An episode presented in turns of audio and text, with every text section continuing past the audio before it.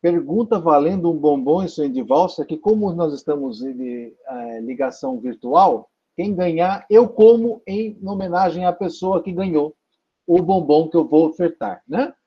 Ah, porque não dá para levar pessoalmente. Então eu como e fica em memória do bombom. Tá eu vou buscar, eu vou buscar. Não, não, não, não, não. Não Fácil. pode ter contato físico. Essa é a lei. Você joga, você joga pelo portão. Não, só o papelzinho. Aí, minhas amigas, visto que não tem nenhum homem nessa sala hoje, para variar, né? Eu te contar, o cambada, o meu sexo é um negócio assim a ser estudado mesmo, hein? Senhor Jesus, viu? É, nós estamos estudando a, a, o fenômeno chamado vampirismo, né? E a gente percebe pelas palavras, é Alexandre o nome do instrutor aqui? É Alexandre, né? Que o vampirismo, na verdade, seria a raiz de muitas das nossas doenças, né? O responsável. É, só que ele usa o fenômeno do vampirismo para nos alertar de uma de uma causa ainda primária que está depositada exatamente ainda na nossa inferioridade, na nossa ainda falta de uma elevação espiritual que nos aguarda mais à frente, né? É, ele tenta descrever a, quadros de dor que nós enfrentamos aqui na Terra de uma maneira a coligar esses quadros de dor à nossa ainda intemperança emocional, ao nosso aos nossos pensamentos que ainda não tem uma certa conduta, uma certa linha, uma certa ética. E a gente sofre muito com isso, né? Não somente sofrimentos psíquicos, mas também sofrimentos físicos. E, e, e, e ele começa falando lá, só para a gente recordar o que já foi conversado, ele cita como exemplo é, quatro grupos de é, situações do emocional que contribuem decididamente para o fenômeno do vampirismo. É a cólera, a intemperança, os desvios do sexo e o quarto, que é um, um esse quarto é um grupo enorme, né, que, que demanda muito estudo nosso, que seria as viciações de várias matizes viciações de várias matizes. Então, é, ele está nos mostrando é, um caminho difícil que nós vamos ter que estudar bastante para que a gente possa usufruir dessa informação, né? E através do nosso autoconhecimento que a gente vai chegando às origens de nossas dores, tá? Então, Alexandre fala, o, André, as pessoas atraem os bacilos, é, formam os bacilos, atraem os espíritos equilibrados para se abastecerem desses bacilos, dessas energias, né, dessas formas de pensamento, através de um fenômeno que ocorre dentro delas, que é a cólera, a intemperança, os desvios do sexo e as viciações de várias matizes. Então a gente precisa estar bem, assim, com isso bem na, na pauta de todos os nossos dias, né? Tô nervoso, então fica nervoso, mas resolve rápido. Não fica muito tempo cozinhando a cabeça com determinados problemas, não, porque não vai dar certo, né? Tô assim fora do fora do eixo, então procura realmente respirar, fazer uma reflexão, né?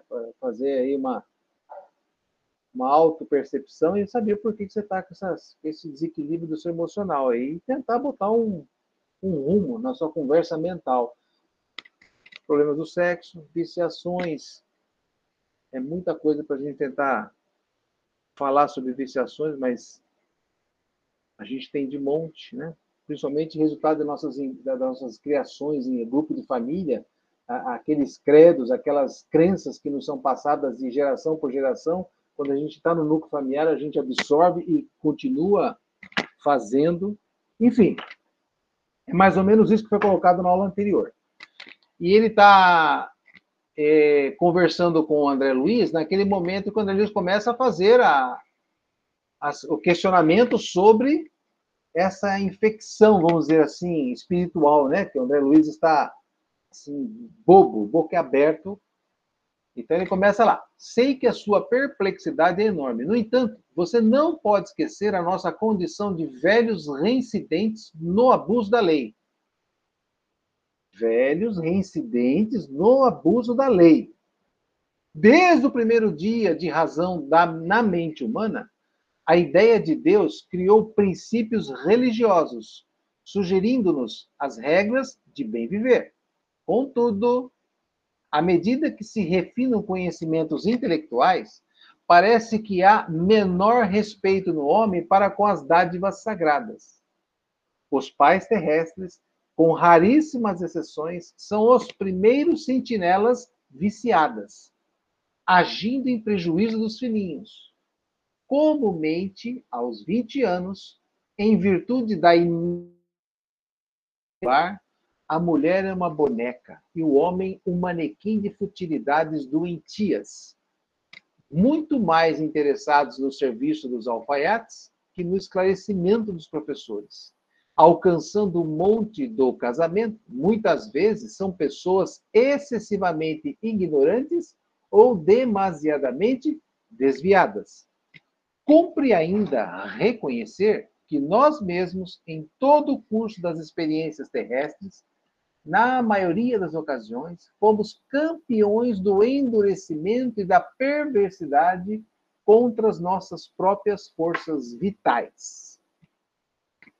Então, só um pequeno comentário aí, né? É, eu já li texto de Emmanuel nos falando que nós vamos resolver grande parte dos problemas quando a gente aprender a educar nossos filhos.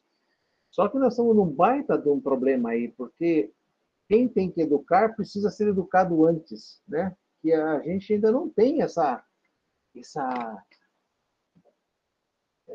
esse cabedal de educador, principalmente nas questões da emoção, porque nós estamos começando a descobrir essa coisa de autoconhecimento recentemente, né? Inteligência emocional também. Quantos anos se fala isso na humanidade? 20 anos? 15 anos? Eu não, sei direito esse tema. Você sabe, dona Irene? 20 anos? Então, é uma coisa muito recente, né? E, e quantos estão tentando entender esse tema hoje, dos 7 bilhões e meio que estão encarnados aqui? Quantos? Uns 100 mil?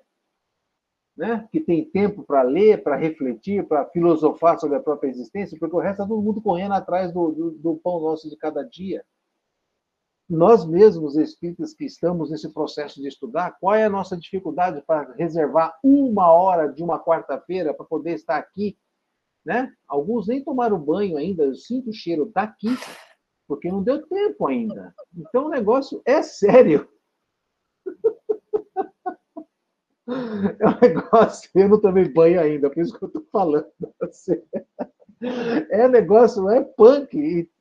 Então, a gente fica, ai, o mundo está em, em transição planetária. Quando será que vai começar? Gente, nós estamos no começo, eu acho, de tudo isso aí. É um processo que vai se alongar. A gente tem tanta coisa para acertar. Eu acho que a espiritualidade está começando a mostrar, assim, né, um esboço do que é necessário, para a gente não ficar muito doido com tudo é. que tem que ser feito e consertado e refletido, não é isso? Francisco, é, nesse parágrafo aí que você acabou de ler, o que me chamou bastante atenção foi que ele mostra para gente aqui que desde quando né, o homem começou a ter uma, uma mente, né, uma razão, uma, um raciocínio, e começou a criar uma ideia do que seria Deus, foi que aí o homem começou a, a criar esses princípios religiosos com o objetivo de fazer com que a gente viva bem e dentro das leis, né, que o homem acredita que são as leis de Deus. Só que, pelo que Alexandre nos mostra, conforme é, a gente vai atingindo a parte intelectual, o nosso ego vai crescendo do, com o mesmo tamanho que a nossa parte intelectual. Então, aí a gente percebe que os, o problema principal e não, não que a gente já não sabia, é o nosso ego gigantesco, que aí a gente começa a achar que a gente é capaz de, de que a gente não precisa viver sobre as leis de Deus, que a gente é capaz, que nós somos capazes de, de andar por conta própria, né? Isso que, eu, que foi o que me, me chamou mais atenção. E aí, conforme a pessoa vai ficando, não é uma regra, é óbvio, mais intelectualizada, menos respeito ela tem com relação às dádivas, né? As coisas que, que, que são que vêm de Deus. Foi isso que eu entendi. Né? Alguém vai colocar mais alguma coisa aí? Posso? Não, eu também é, gostei muito desse parágrafo quando ele fala dessa, dessa relação com, com, com o conhecimento que os pais estão adquirindo, né?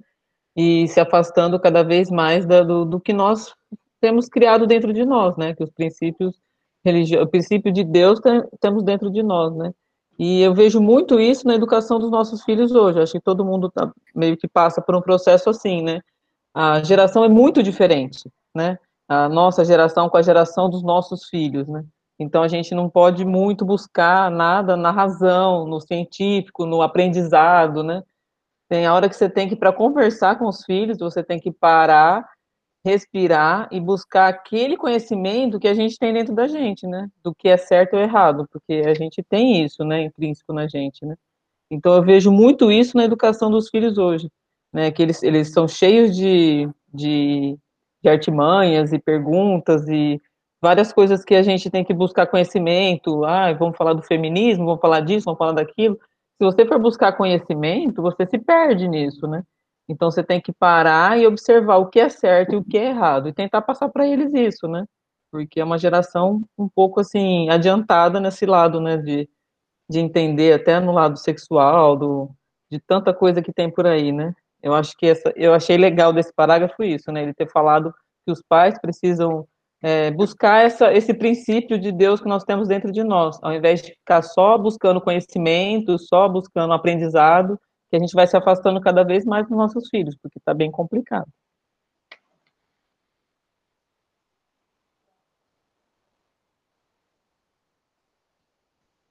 Eu já pensei a respeito desse tema aí, e eu fico pensando assim, ó, nós somos um, no primeiro momento, um princípio inteligente que vai passando pelos reinos da natureza. O último é o reino, o reino animal.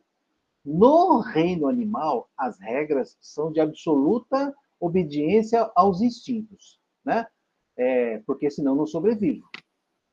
Eu penso muito na minha alimentação, eu penso muito na continuidade da minha espécie, é, eu preservo muito o meu território. Então, eu crio no meu psiquismo animal é, uma coisa muito de eu controlo o máximo dos itens que estão à minha volta. Eu controlo. Eu não delego a minha força a nenhum outro. Pelo contrário, eu disputo ser o mais forte aonde eu estiver, para tentar garantir todos esses meus é, itens de sobrevivência.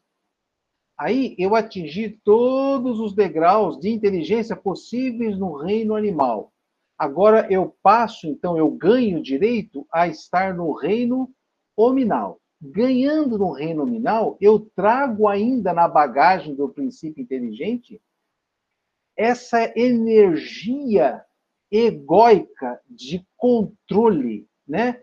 de manutenção da estrutura que me cabe e que me satisfaz.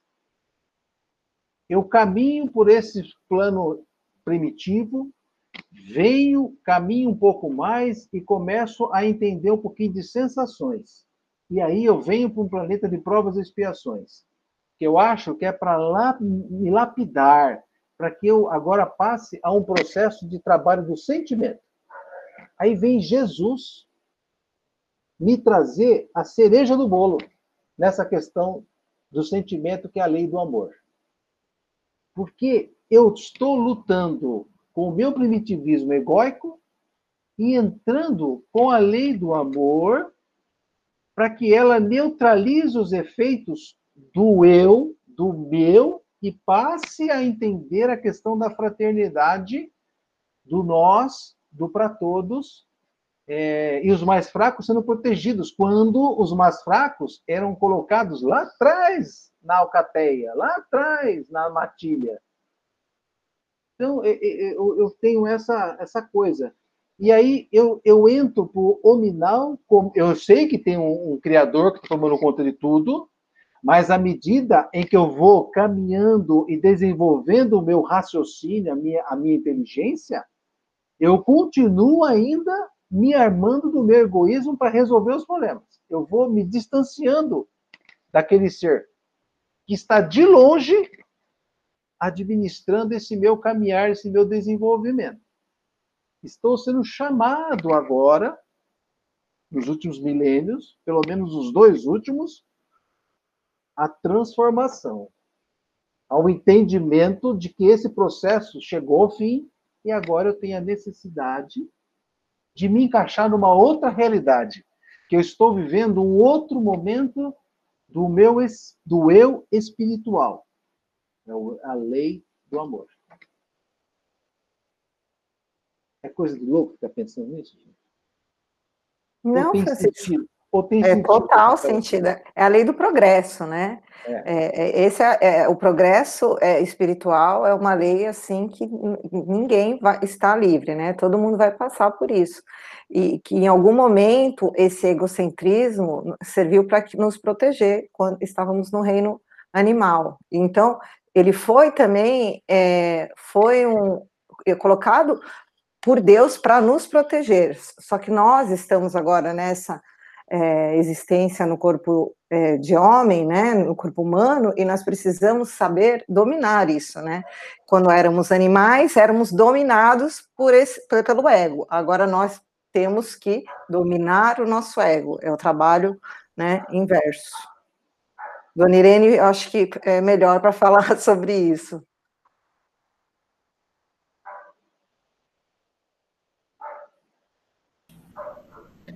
A irmã Sidufo fala muito bem disso. Ela diz que esse, esses, esses princípios que foram colocados em nós quando Deus nos criou, não, não foi só enquanto éramos animais, mas mesmo enquanto éramos primitivos, né, seres humanos primitivos, nós precisávamos da audácia, da coragem para poder enfrentar os perigos e sobreviver. E o que ela diz é que nós transformamos isso é, num, num, numa paixão, e a paixão se transformou em vício. Então, ela sintetizando diz que o, no, o, a existência desses, desses, vamos dizer assim, dessas qualificações em nós, é, ela não é negativa, mas o excesso de tudo isso é que é negativo. Mesmo a paixão, a paixão é necessária, se não fosse a paixão, nós não teríamos tantos avanços tecnológicos, por exemplo, né? Mas o excesso da paixão, o excesso, o vício como uma doença, é que acabou se transformando em, em malefícios para o ser humano, né? Como a arrogância, dizer, até o egoísmo e o orgulho são necessários por enquanto no nosso estágio evolutivo, mas o excesso deles é que nos prejudica. E é desse excesso que nós precisamos nos libertar. Isso é, é o objetivo do autoconhecimento. É, nós não precisamos nos transformar completamente, nem tenhamos a ilusão de que isso será possível. Mas é, é possível a gente perceber cada uma dessas dificuldades que nós temos, cada um desses excessos que nós mantemos, e no dia a dia, aos poucos, podemos ir diminuindo né, a cada exercício de humildade, por exemplo, a cada aceitação do outro como ele é, a cada exercício de alteridade, é assim que nós vamos diminuindo esses excessos e aprendendo a amar, que é o que nós ainda não sabemos, né? Acho que é só isso que eu tinha que falar. Obrigada. Depois você vai falar mais. Aí, é isso aí. Aí ele continua lá. Entre abusos do sexo e a da alimentação, desde os anos mais tenros, nada mais fazíamos que desenvolver as tendências inferiores, cristalizando hábitos malignos. Seria, pois, de admirar tantas moléstias do corpo e degenerências psíquicas, né? Você ganha lá, você sai do animal, vai para o hominal, você, você montou seu perispírito e começa a desenvolver, inclusive a melhorar esse perispírito. Só que aí você começa a drenar o seu ego, né? Você vai regando o seu ego com todas esses, essas maneiras de trabalhar mentalmente o pensamento, tal, tal, e você começa a trazer um monte de encrenca para a sua estrutura psico, é. E aí a gente tem os problemas nas nossas é, gestações, né? É, tal, tal, tal. Onde eu parei? Ah, degenerências psíquicas. O plano superior jamais nega recursos aos necessitados de toda ordem e, valendo-se dos mínimos ensejos, auxilia os irmãos de humanidade na restauração de seus patrimônios, seja cooperando com a natureza ou inspirando a descoberta de novas fontes medicamentosas e reparadoras. Nós não estamos abandonados. A misericórdia de Deus é absoluta ontem, hoje e sempre será, né? Agora, ele fala uma coisa assim: valendo-se dos mínimos ensejos, ou seja, a criatura tem que se perceber doente, a criatura tem que se perceber como parte do processo de cura, de recuperação, tal, tal, tal, e se colocar de forma alinhada com o seu desejo central, né? Ah, eu quero estar curado. Ora, mas por que, que você está doente? Então, é fazer uma uma busca, buscando essas, essas, essas causas. Né? E uma coisa aconteceu hoje de manhã muito interessante. Eu estava, sabe aquele sono que a mulher te acorda, sai da cama e você não sai, ela vai no banheiro, você volta a dormir um pouquinho, então você começa a sonhar. Eu tinha sonhado que eu tinha comprado um quilo de filé mignon, paguei 188 reais. Depois eu comprei um. Ah, eu soube que eu estava devendo um outro quilo de filé mignon, que a minha empregada pegou lá no supermercado, de 280 reais. Aí eu somei os dois, falei, puta, vou pagar 500 pau de filé mignon. Aquilo me deu uma agonia, eu estava dormindo, estava sonhando com essa situação, né? E o que que eu Aí eu, meu Deus do céu, mas que desgraceira, que desgraceira. Aí eu falei, não, peraí, eu tô dormindo. Aí eu acordei, mas eu senti o meu cardíaco, eu já tinha jogado na minha corrente sanguínea, acho que uns 3 litros de cortisol, de estresse, da situação que eu tinha que pagar 500 pau de filé mignon. Falei, gente, como é que pode, nos dias como esse, gastar 500 pau de carne, né? E eu despejei no meu corpo físico o devaneio mental de 10 minutos de cochilo. Então, a gente fica doente mesmo, né? Porque hoje foi 3 litros de cortisol. Amanhã, sei lá o que eu vou inventar, que eu vou ficar nervoso, que eu vou derramar mais não sei quantos litros. E quantos litros já derramei ao longo dos meus 59 anos no meu sistema circulatório de cortisol. Que todo mundo fala que é uma porcaria para a circulação e para os órgãos, etc. Né? Então, meu Deus do céu, a gente precisa observar a cólera, a intemperança, os desvios do sexo e as viciações de várias matizes para que a gente tenha o mínimo de saúde possível. É um inferno, hein, meninas? Continuando. É, por sua vez, é isso? Isso.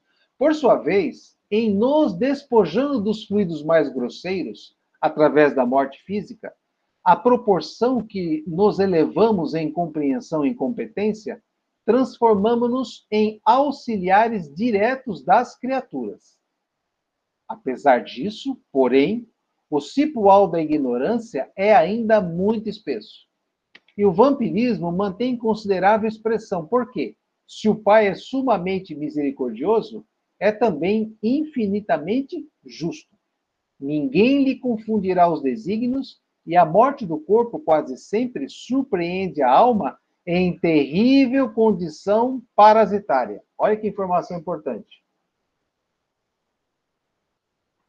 Quase sempre, né? Ele usou uma expressão de quase totalidade de nós desencarna com problemas de vampirismo. Aí ele continua: desse modo, a promiscuidade entre os encarnados, indiferentes à lei divina, e os desencarnados que a ela têm sido indiferentes, é muito grande na crosta da terra. Absolutamente, sem preparo e tendo vivido muito mais de sensações animalizadas que de sentimentos e pensamentos puros, as criaturas humanas, além do túmulo, em muitíssimos casos, prosseguem imantadas aos ambientes domésticos que lhes alimentavam o campo emocional.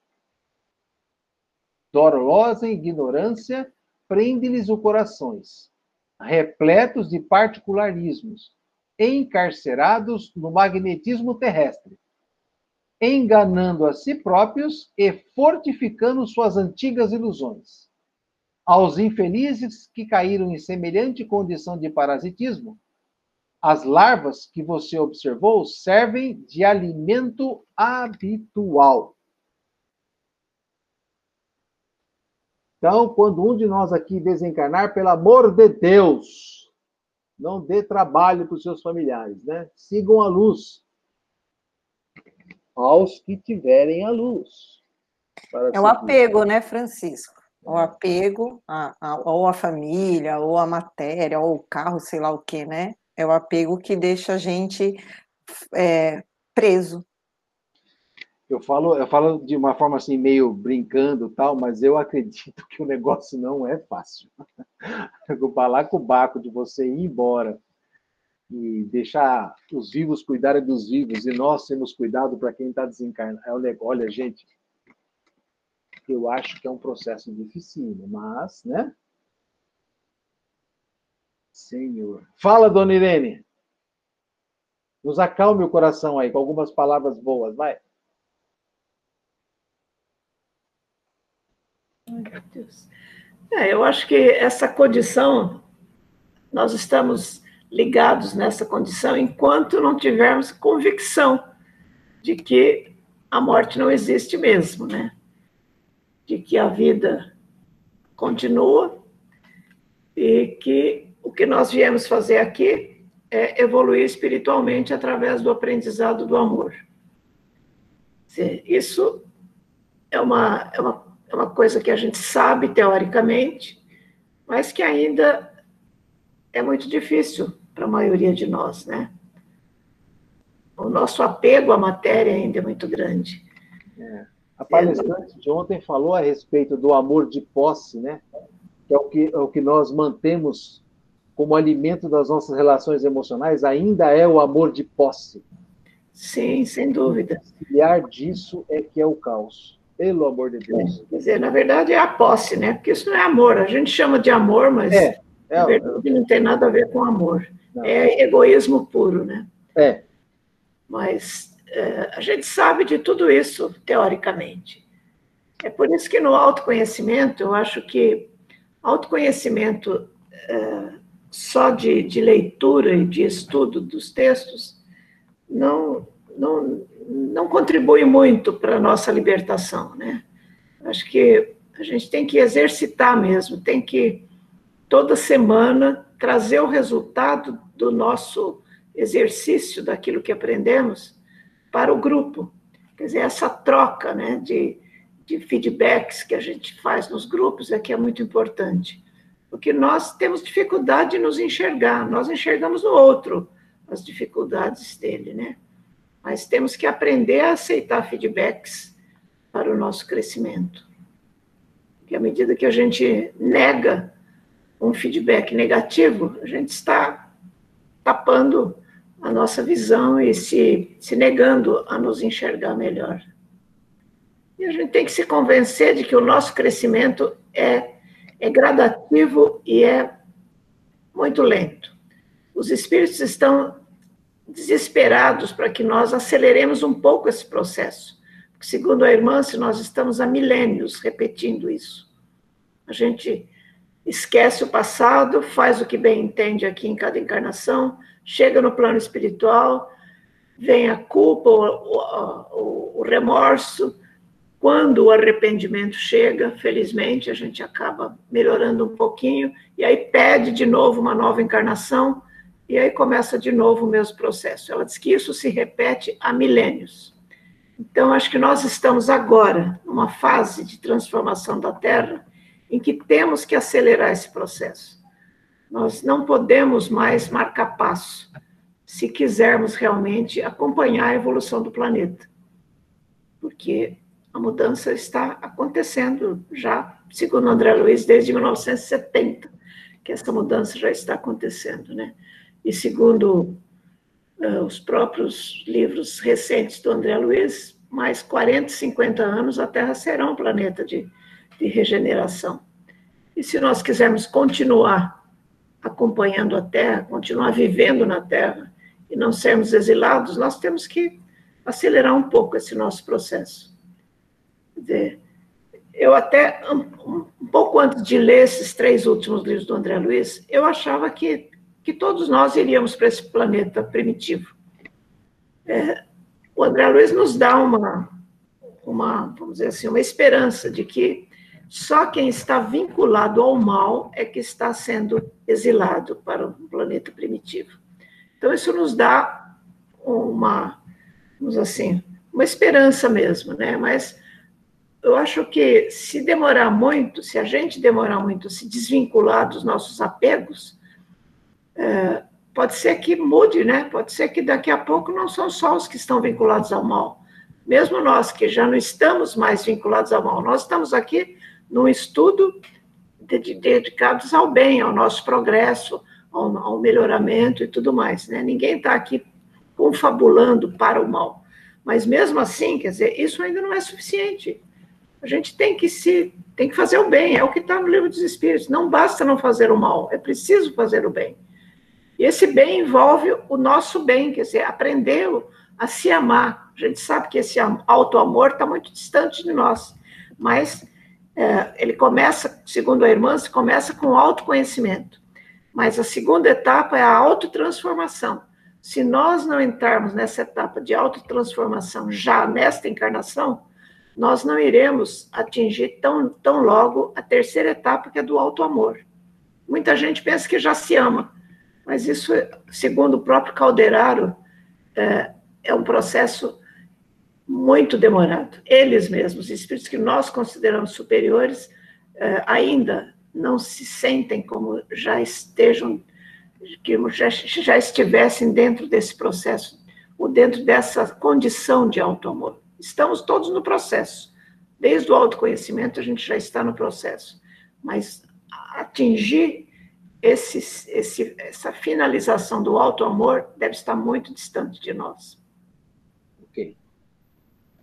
O Francisco, desculpa, ah, desculpa, amiga. Queria só para concluir rapidinho, a dona Irene deu o exemplo do André Luiz, e eu lembrei da nossa conclusão do livro na segunda-feira, e que é ele os últimos dois capítulos, passa, né, todo mundo aqui já leu o nosso lar, do André Luiz vindo para a Terra para poder visitar a família. E é justamente quando ele começa a perceber que todos os anos que ele tinha passado em nosso lar, com experiências, né, de socorro, mas para outras pessoas que ele não tinha vínculo emocional nenhum, é, quando ele chegou e ele precisava exercitar isso, ele se viu completamente apegado à, à família. Então, é, aí os, nos dois últimos capítulos mostra toda essa luta dele até que ele compreende que ele precisa é, trabalhar, amar a Deus sobre todas as coisas e o próximo como a si mesmo. E aí, no final do livro, ele fala que depois que ele conseguiu se livrar do apego que ele tinha com a família, ele fala que ele sentiu pela primeira vez brotar um pouquinho desse amor fraternal que o Cristo tanto nos prega. Então, eu fiquei pensando, não adianta a gente se iludir, achar que é o nosso exercício, que a dona Irene pede para a gente fazer, que ela está certa, é da porta para fora. O nosso exercício é dentro de casa, né? Com a nossa família, é onde a gente precisa de verdade exercitar é, todo o nosso conhecimento. E aí eu acrescento, Rita, o quanto é importante o que a Irene falou, porque ficou muito para mim no ano passado, quando a Irene fez para gente, lembra, Irene, daquele Sejamos Indulgentes, né? É, toda semana ela perguntava, né? Quem foi indulgente? Quem conseguiu praticar? Papá, não sei o que lá. E realmente, assim, acho que ninguém conseguiu chegar no objetivo. Mas, como isso acende uma luz dentro da gente, porque às vezes você se vê fazendo as coisas, mas lembra do que você. Opa, eu era para ter sido, mas eu não fui. Mas mexeu com alguma coisa, né?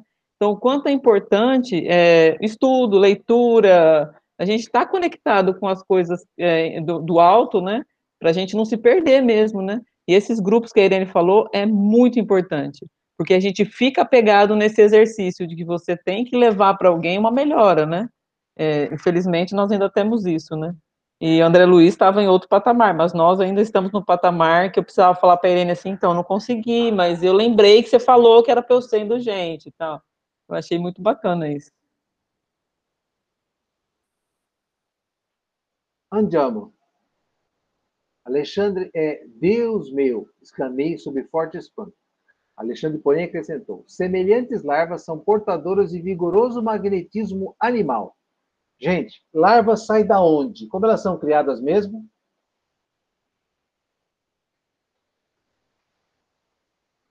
Ah, que, larvas. As larvas. No perispírito, você está falando? Como elas são criadas?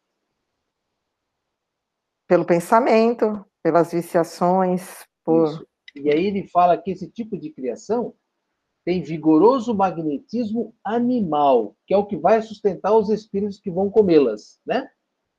Então, é, é, interessante essa informação, porque assim, ó, o passe, que é sustentado pelo pensamento e pela emoção, ele também vai estar, tá, é, é o mesmo princípio, né?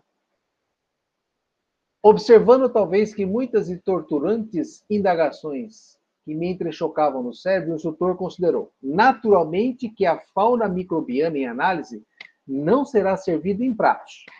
Bastará ao desencarnado agarrar-se aos companheiros de ignorância, ainda encarnados, qual erva daninha aos galhos das árvores, e sugar-lhes a substância vital não conseguia dissimular o assombro que me dominava. Substância vital, fluido vital, né? Magnetismo animal. Por que tamanha estranheza? perguntou o cuidadoso orientador. E nós outros, é, quando nas esferas da carne, nossas mesas, eu lembro esse pedaço no da Daniela. Nossas mesas não se mantinham à custa das vísceras dos touros e das aves? A pretexto de buscar recursos proteicos, exterminávamos frangos e carneiros, leitões e cabritos incontáveis. Sugávamos os tecidos musculares, roíamos os ossos. Não contente em matar os pobres seres que nos pediam roteiros de progresso e valores educativos, para melhor atenderem a obra do Pai, dilatávamos os, é, dilatávamos os requintes da exploração milenária e infligíamos a muitos deles determinadas moléstias para que nos servissem ao paladar, com a máxima eficiência. O suíno comum era localizada por nós em regime de ceva, e o pobre animal, muitas vezes à custa de resíduos, devia criar para o nosso uso certas reservas de gordura, até que se prostasse. De todo, ao peso de banhas doentias e abundantes. Colocávamos gansos nas engordadeiras, para que hipertrofiassem o fígado, de modo a obtermos pastas substanciosas destinadas a quitutes que ficaram famosos, despreocupados das faltas cometidas com a suposta vantagem de enriquecer os valores culinários. Em nada nos doía o quadro comovente das vacas mães em direção ao matadouro, para que nossas panelas transpirassem agradavelmente. Encarceria, encar, encarecíamos em toda a responsabilidade da ciência a necessidade de proteínas e gorduras diversas, mas esquecíamos de que nossa inteligência, tão fértil na descoberta de comodidade e conforto, teria recursos de encontrar novos elementos e meios de incentivar os suprimentos proteicos ao organismo, sem recorrer à indústria da morte. Esquecíamos de que o aumento dos laticínios para enriquecimento da alimentação constitui elevada tarefa. Para tempos virão, para a humanidade terrestre, em que o estábulo, como lar, será também sagrado. Alguém se atreve a falar alguma coisa aqui?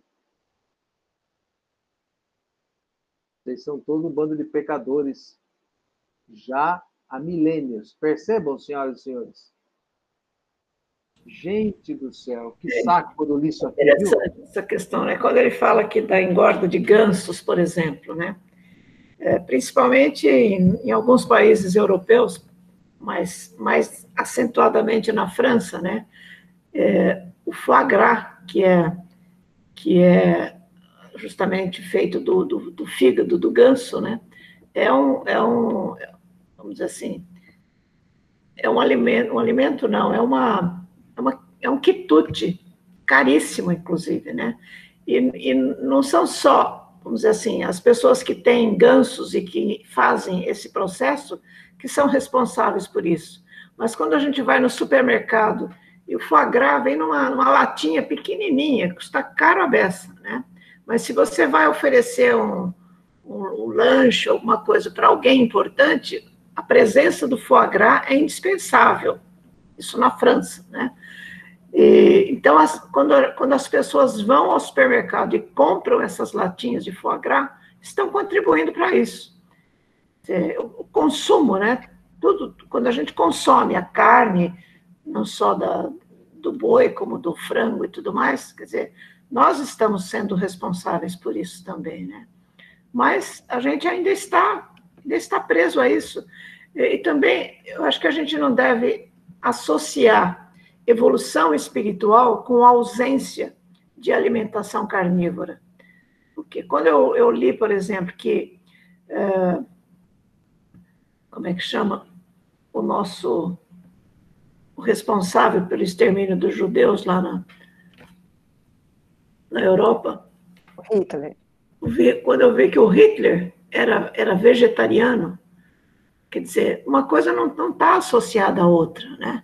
Não adianta, por exemplo, a gente deixar de comer carne agora só porque uh, a gente se impressiona com essas leituras. Cada vez que eu leio coisas assim, e tem filmes, inclusive, que mostram, eu nem assisto, porque eu acho que não tem nada a ver você ser vegetariano uh, e a sua evolução espiritual. Ter pelo no coração, né? É, exatamente. Quer dizer, vai chegar um momento em que a gente não vai mais, não vai mais sentir gradativamente, a gente vai sentindo isso. Quer dizer, pode ser que antes, nesta mesma encarnação, a gente se deliciava em fazer churrascos. Hoje, acho que poucos de nós já, já sentem isso. Quer dizer, a gente come carne, mas eventualmente, não, não, quer dizer, sem exagero, né? E, e uma coisa é você comer a carne num restaurante, por exemplo, e outra coisa é você manipular a carne, né? Ir no açougue, comprar carne, temperar, fazer a carne. Quer dizer, eu acho que tudo isso envolve mais energia negativa ainda do que se alimentar da carne. Né? Eu acho que a gente vai chegar um dia que a gente não vai mais, que a gente vai respeitar realmente uh, os, os animais, né? Os, uh, os, os nossos inferiores.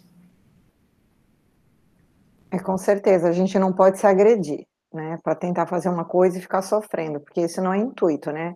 A reforma íntima, ou, né, ela não é com sofrimento.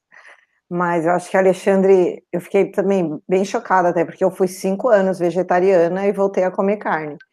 E eu acho que o que Alexandre quer nos mostrar aqui é que nós somos vampiros, né, dos bichinhos né? Então, nós vampir, vampirizamos também de, de, forma indireta, né, consumindo, sei lá, o direto, os nossos bichinhos, sendo que o nosso papel é justamente ao contrário, né? Quando a gente já tiver essa consciência, nosso papel é de auxílio. É, porque o André Luiz está questionando o, a não intervenção divina no processo dos desencarnados sobre o encarnado. Então, o Alexandre está explicando que a justiça ela é realmente justa, né? Porque nós também fazemos parte de uma cadeia de consumo de substância do alheio, né? O, o plano, o, o, o princípio espiritual, o princípio inteligente captura algum, alguns conteúdos e monta o seu corpinho, nós vamos lá e matamos o corpinho dele e retiramos do seu princípio espiritual inteligente o corpinho que ele estava usando para a sua evolução. É um negócio. Então, nós estamos, somos predadores também, né? Predadores que estamos sendo chamados a essa consciência do nosso papel. E o Chico Xavier, no programa Pinga Fogo, ele fala e responde uma pergunta do jornalista. Ele também fala, né, que é, ainda nós necessitamos da, da proteína animal. É um processo realmente que vai uma hora se extinguir, mas não é de um momento para outro, não. Na medida que a gente evolui. Tá. E aí, André Luiz, ele vai fazer uma, uma réplica né, nessa, nesse, nessa colocação do Alexandre. Contudo, é, propus-me a considerar a ideia de que muita gente na Terra vive à mercê de vampiros invisíveis é francamente desagradável e inquietante. E a proteção das esferas mais altas? E o amparo das entidades angélicas? A amorosa defesa de nossos superiores? André, meu caro, devemos afirmar a verdade, embora contra nós mesmos. Em todos os setores da criação, Deus, nosso Pai, colocou os superiores e os inferiores para o trabalho de evolução, através da colaboração e do amor, da administração e da obediência. Atreve-nos atreve íamos a declarar, porventura, que somos bons para os seres que nos eram inferiores? Não lhes devastasse, não, leva, não lhes devastamos a vida, personificando diabólicas figuras em seus caminhos? Claro que não desejamos criar um princípio de falta, falsa proteção aos irracionais, obrigados, como nós outros, a cooperar com a melhor parte de suas forças e possibilidades no engrandecimento e na harmonia da vida, nem sugerimos a perigosa conservação dos elementos reconhecidamente daninhos. Todavia, devemos esclarecer que, no capítulo da indiferença para com a sorte dos animais, tal qual participamos no quadro das atividades humanas, nenhum de nós poderia, em sã consciência, atirar a primeira pedra. Olá, ok? Os seres inferiores e necessitados do planeta não nos encaram como superiores generosos e inteligentes, mas como verdugos cruéis. Repetindo, os seres inferiores e necessitados do planeta não nos encaram como superiores generosos e inteligentes, mas como verdugos cruéis, Confiam na tempestade furiosa que perturba as forças da natureza, mas fogem desesperados à aproximação do homem de qualquer condição, excetuando-se os animais domésticos que, por confiar em nossas palavras e atitudes, aceitam o cutelo no matadouro, quase sempre com lágrimas de aflição, incapazes de discernir com o raciocínio embrionário onde começa a nossa perversidade e onde termina a nossa compreensão.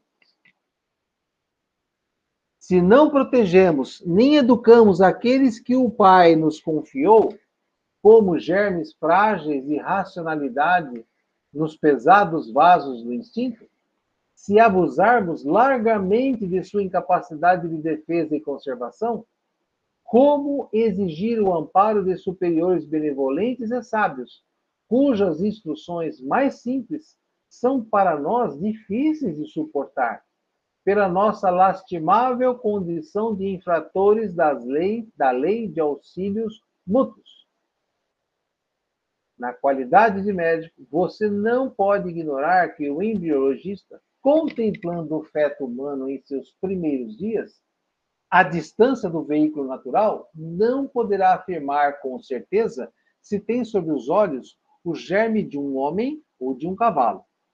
O médico legista encontra dificuldades para determinar se a mancha de sangue encontrada eventualmente provém de um homem, de um cão ou de um macaco.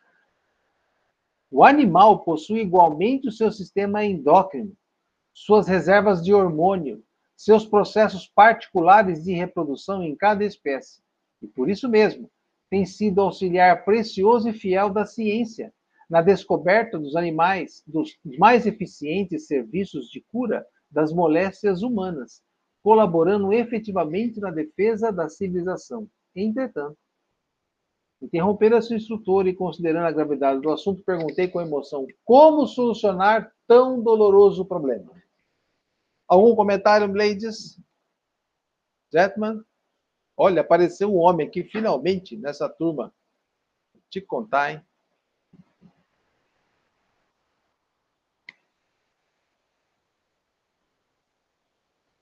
Igualmente, ele fala que os animais têm igualmente seu sistema endócrino. Por que, que ele fala isso, hein, gente? Porque eu acredito que ele quer mostrar para a gente que eles são espíritos em evolução, como a gente. É. E provavelmente eles serão, não sei em quanto tempo, homens, né, hominal. Quem é que coordena o sistema endócrino nosso que nós estudamos no capítulo 2?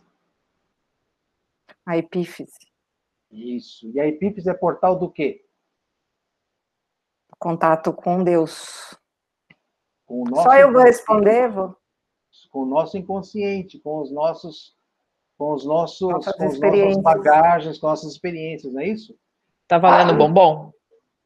Tá valendo eu ganhei bombom. já, eu ah. já ganhei o bombom. Tá valendo bombom. Não, você tá. não.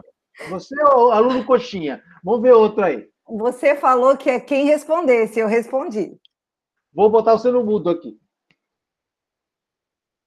Vou apertar o botão rapidinho. Então ele coloca os animais, tem um sistema endócrino, né? Então ele está dando mais uma pincelada, né, gente? Presta atenção no que vocês estão fazendo, né?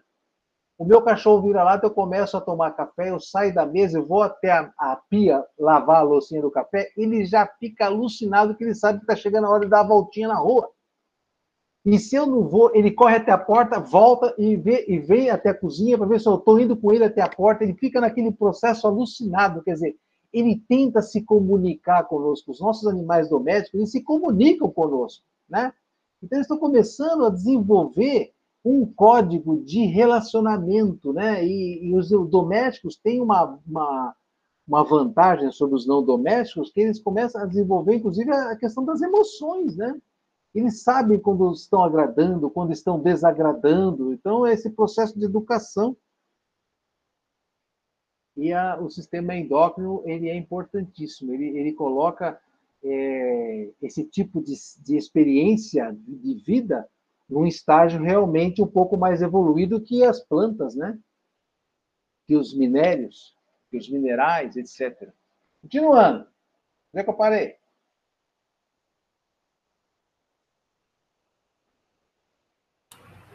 Ô, Francisco. Diga, amigo. É o Igor. Fala, Igor. É, não, só para uma, uma coisa que a gente até foi comentado, né, a questão da proteína, né? É, e esses livros eles foram escritos há bastante tempo. Hoje em dia, a gente já tem uma fonte de proteínas vegetais muito boas, né? Que é através de proteína concentrada, de arroz, de ervilha, aveia. de soja, de aveia, né? E que são alternativas aí, inclusive, para quem tá, faz esse autoexame, né, de, de deixar de comer carne, e às vezes tem essa desculpa, ah, eu não tenho fonte de proteína adequada, mas hoje em dia já existe, né? Só para ajudar aí quem estiver pensando sobre isso, sobre essa possibilidade. eu, ciência... eu, particularmente, adoto isso. É, a ciência tem muita coisa que já contribui com a gente nesse sentido, né, gente? Mas eu, pessoalmente, estou com problemas mais, assim, um pouco mais embaixo, né? É. para resolver, um pouco mais estruturais tal, né? Mas eu chego lá, eu chego lá. É, o ser humano está no planeta para ajudar os animais, não para comer os animais. Pois é. Eu sei disso. eu sei. Mas. Onde é que eu parei? É, na qualidade de filhos endividados. É isso? Na qualidade de filhos endividados para com Deus e a natureza, devemos prosseguir no trabalho educativo, aguardando os companheiros encarnados mais experientes e esclarecidos para a nova era em que os homens cultivarão o solo da terra por amor. Você já está lá embaixo. Já estou lá embaixo? Já, já, leu isso aí. Quando, quando André pergunta como solucionar tão dolorosos problemas. Você leu até aí. No, depois do final desse parágrafo que você está começando a ler agora. Já quase no final da página. Semelhante realização, é isso aí, não? Não. Como solucionar tão dolorosos problemas? Uma pergunta que o André faz. Ah, tá. Eu lembro de ter lido isso aí agora, meu Deus do céu, perdi. É, os problemas são nossos. Ah, os problemas são nossos, esclareceu o generoso amigo. É tranquilamente. Não nos cabe é, condenar a ninguém. Abandonando as partes do nosso primitivismo, devemos acordar a própria consciência para a responsabilidade coletiva. A missão do superior é a de amparar o inferior e educá-lo. E nossos abusos para a natureza estão cristalizados em todos os países há muitos séculos. Não podemos renovar os sistemas econômicos dos povos de um momento para o outro, nem substituir os hábitos arraigados e viciosos de alimentação imprópria, de maneira repentina. Refletem eles, igualmente, nossos erros multimilenares. Mas, na qualidade de filhos endividados para com Deus e a natureza, devemos é, prosseguir no trabalho educativo, acordando os companheiros encarnados, mais experientes e esclarecidos, para a nova era em que os homens cultivarão o solo da terra por amor e utilizar-se-ão dos animais com espírito de respeito, educação e entendimento. Uma coisa que eu ouvi, não sei se foi aqui na, na, na CN ou se foi fora, é, ou foi numa palestra que eu ouvi no YouTube, o Albert Sabin disse que ele comia uma banana todo dia. Vocês sabiam dessa curiosidade, não? Aí ele foi perguntado por que, que você come uma banana todo dia? Ele respondeu: em homenagem aos muitos macacos que eu sacrifiquei para o desenvolvimento da vacina. É uma homenagem que eu faço a esses irmãozinhos que contribuíram para a nossa saúde. Olha que treco, que coisa de espírito mesmo que veio para resolver um problemão nosso, né? Aí eu li esse trecho aqui e eu lembrei desse, dessa, dessa observação.